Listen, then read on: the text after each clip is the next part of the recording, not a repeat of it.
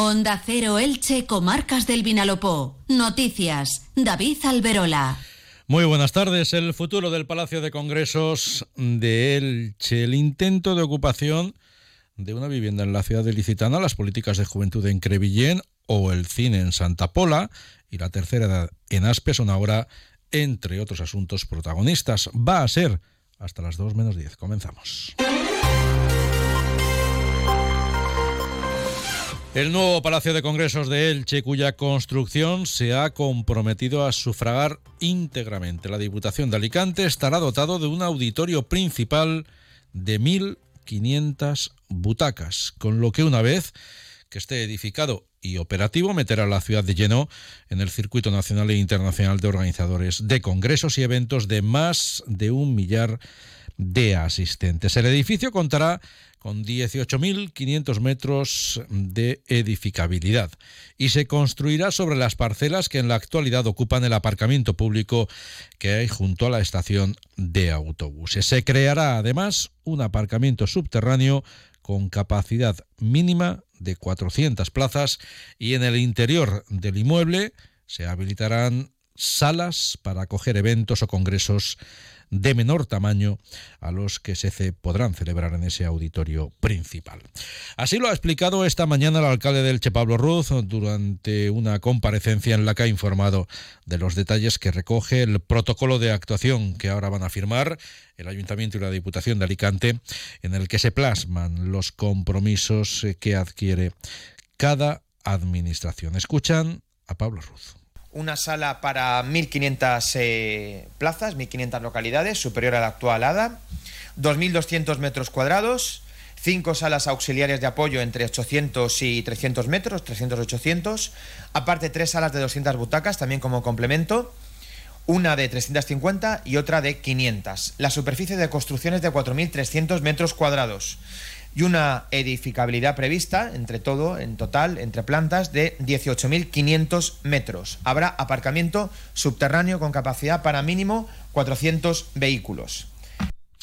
Por otro lado, el protocolo de actuación en torno a la construcción del nuevo Palacio de Congresos de Elche, que se va a firmar, apunta a que se va a realizar un estudio previo para analizar las diferentes tipologías de entes instrumentales posibles a constituir para gestionar esa nueva instalación y que van desde un consorcio a una entidad pública empresarial, pasando por una fundación o una empresa pública. También se van a constituir sendas comisiones, una institucional y otra técnica, para ir avanzando en todos los pasos que se tienen que dar para hacer realidad la creación del nuevo Palacio de Congresos de Elche. Les contamos también que la rápida actuación de una dotación de la Policía Local de Elche ha impedido, hace unos días, la ocupación de una vivienda en la calle San Fulgencio.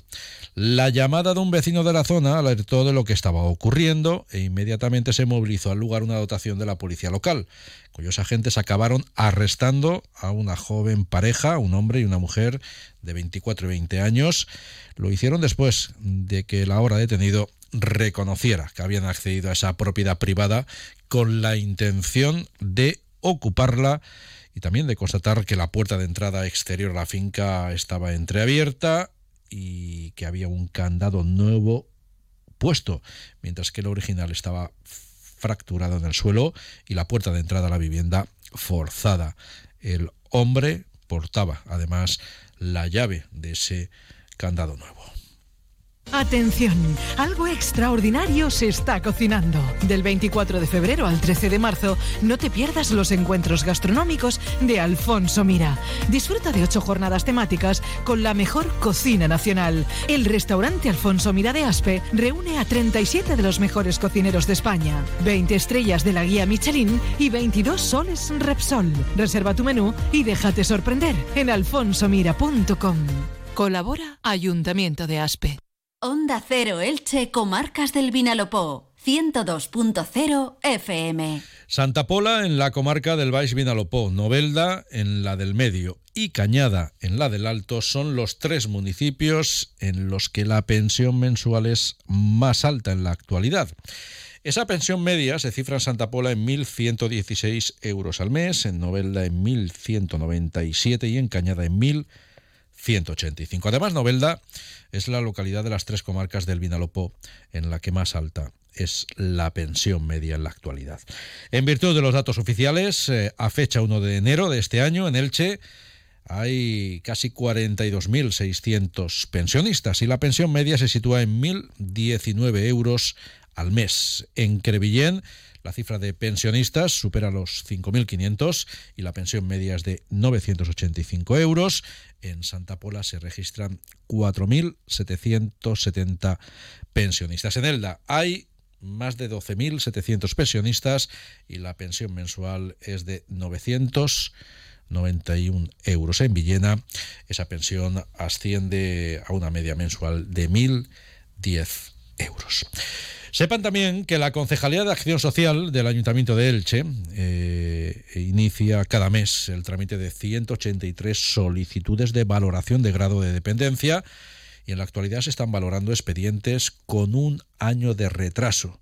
Para reducir esa lista de espera, tanto en los expedientes relativos a la ley de dependencia como los que se enmarcan en la renta valenciana de inclusión, el ayuntamiento ha diseñado un plan de acción que, entre otras iniciativas, contempla para el área de valoración de grado de dependencia la contratación temporal de tres trabajadores sociales que, como refuerzo, se van a sumar a los seis que realizan en la actualidad esas funciones. En cuanto a la renta valenciana de inclusión, desde Acción Social se ha anunciado que se va a reforzar la labor que realizan las administrativas con servicios extraordinarios por medio de los que se pretende agilizar la tramitación de la prestación económica. Para ello, se ha reagrupado al personal destinado a tramitar la ayuda en el Centro Social Salvador Allende para agilizar los recursos y también hacer homogéneos todos los criterios.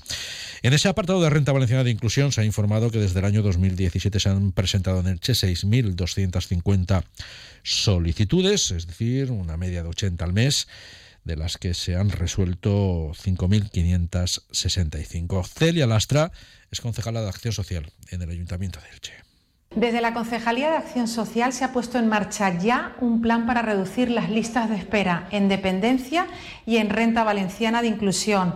En dependencia, contratando tres trabajadores sociales para que agilicen la valoración y en renta valenciana reforzando los servicios extraordinarios de las administrativas que se dedican a renta valenciana de inclusión, además reagrupando al personal para optimizar recursos y ya para finalizar contratando de forma estable trabajadores sociales para que agilicen las listas de espera tanto de dependencia como de renta valenciana.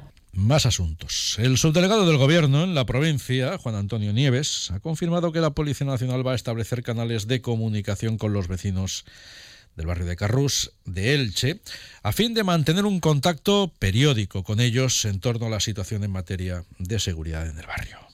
Tanto el comisario jefe provincial como el comisario de Elche, como por supuesto yo mismo, hemos escuchado todo lo que tenían que decirnos los vecinos de Carrús y les hemos trasladado los diferentes operativos que de la Policía Nacional se están desarrollando con el objetivo de reducir uno de los problemas que les preocupa, el tráfico de sustancias prohibidas.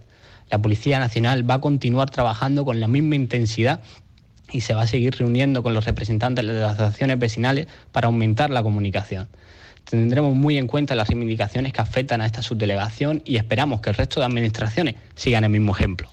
Ese compromiso adquirido por la subdelegación del Gobierno en la provincia se suma a la dotación en el barrio, concretamente en la Plaza Primero de Mayo, del retén permanente de la Policía Local de Elche, que el pasado viernes anunció el alcalde de la ciudad tras la reunión de la Junta Local de Seguridad son imbatibles. Ford Explorer, el 4x4 automático híbrido enchufable de 7 plazas, número uno en ventas en Estados Unidos. Las nuevas pick-up más salvajes. No hay barrera que se les resista. Ranger Wheeltrack y el nuevo Ranger Raptor.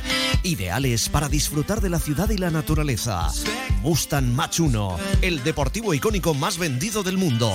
Ven a verlos. Automóviles Crespo, tu Ford Store en Elche, carretera Crevillente. El Servicio de Medicina Nuclear del Hospital Universitario del Vinalopó ha realizado más de 76.000 estudios desde la puesta en marcha del centro sanitario. Además, acumula más de 50.000 pruebas PETAC. Pedro González es el jefe de Servicio de Medicina Nuclear del Hospital Universitario del Vinalopó. Destacar que durante el año 2023 el Servicio de Medicina Nuclear del Hospital Universitario del Vinalopó se ha posicionado como un referente en la provincia de Alicante. Desde que comenzamos a, trabajar en el año 2011 hemos realizado más de 75.000 exploraciones y esto nos eh, avala como eh, servicio de calidad dentro de la medicina nuclear. Eh, destacar también los profesionales que forman parte del servicio, ya que actualmente eh, es un equipo muy bien cohesionado.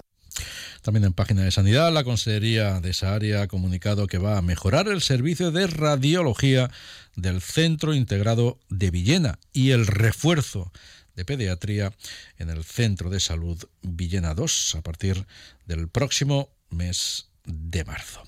Cambiando de registro, la Concejalía de Juventud del Ayuntamiento de Crevillén ha puesto en marcha un programa Jove Oportunidad que consiste en un curso dirigido a jóvenes que ni estudian ni trabajan, en el que se busca conseguir que realicen un cambio de actitud. Ese programa piloto está promovido por el Instituto Valenciano de la Juventud y cofinanciado por la Unión Europea. Está dirigido a jóvenes de entre 16 y 21 años. Pedro García Magro es concejal de Juventud en Crevillén pensem que és una oportunitat per a millorar en l'aspecte acadèmic i també en el laboral. Les estadístiques ens diuen que 7 de cada 10 persones que realitzen els cursos eh, treballen o estudien quan finalitzen i per tant és, una, és algo molt positiu per a aquests joves i la regidoria de joventut seguirà apostant per la formació i per donar oportunitats laborals als joves de Crevillent. En Santa Pola Alejandro Amenábar va a rodar en el Castillo Fortaleza de la localidad parte de su nueva película El cautivo. El Castillo Fortaleza de la Villa Marinera va a ser el escenario del rodaje de esa película del cineasta. La productora va a empezar mañana el acopio de materiales en el patio de armas para la construcción de un decorado temporal y una parte del Museo del Mar se va a cerrar por ello provisionalmente al público. El cautivo es un largometraje de ficción que va a relatar una historia basada en el cautiverio del escritor Miguel de Cervantes en Argel, tras ser capturado por piratas berberiscos en el siglo XVI. En Aspe, el ayuntamiento ha expresado su respaldo a la propuesta de la residencia de ancianos Virgen de las Nieves de aumentar sus plazas concertadas un 10%, con lo que ganaría 5, pasando de 54 usuarios a los, actual, de los 54 usuarios actuales a 59. Antonio Puerto es el alcalde de Aspe. Hay lista de espera, entonces nosotros ante esa demanda pues tenemos que actuar y junto con la residencia de ancianos, eh, junto con su presidente, tuvimos una reunión con el eh, director territorial para poder eh, solicitar pues, estos pasos que en estos momentos damos para que en estos momentos pues, se puedan cubrir las necesidades que también pues, hay muchas familias que están demandando y que pues, no pueden hacerlo en la población debido pues, a falta en estos momentos de plazas y vamos a seguir trabajando por esa ampliación de plazas y sobre todo por la necesidad que existe para en estos momentos familias que necesitan pues este servicio y mayores que necesitan este servicio.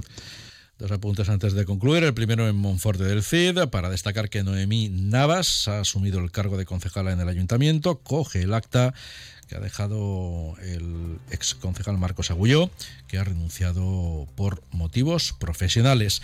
Y la sección tercera de la Audiencia Provincial de Alicante ha condenado a ocho años y medio de prisión y al pago de distintas multas a un hombre que fue sorprendido con más de 4 kilos de cocaína en su vivienda en Elda, se resistió y golpeó a los agentes de la Policía Nacional que acudieron a detenerle. Los hechos ocurrieron en el año 2012. La sentencia no es firme, contra ella se puede presentar recurso. Además, el hombre tenía antecedentes eh, por otros delitos de tráfico de drogas. Los hechos ocurrieron el 9 de agosto del año 2022, no de 2012, como por error acabábamos de decir.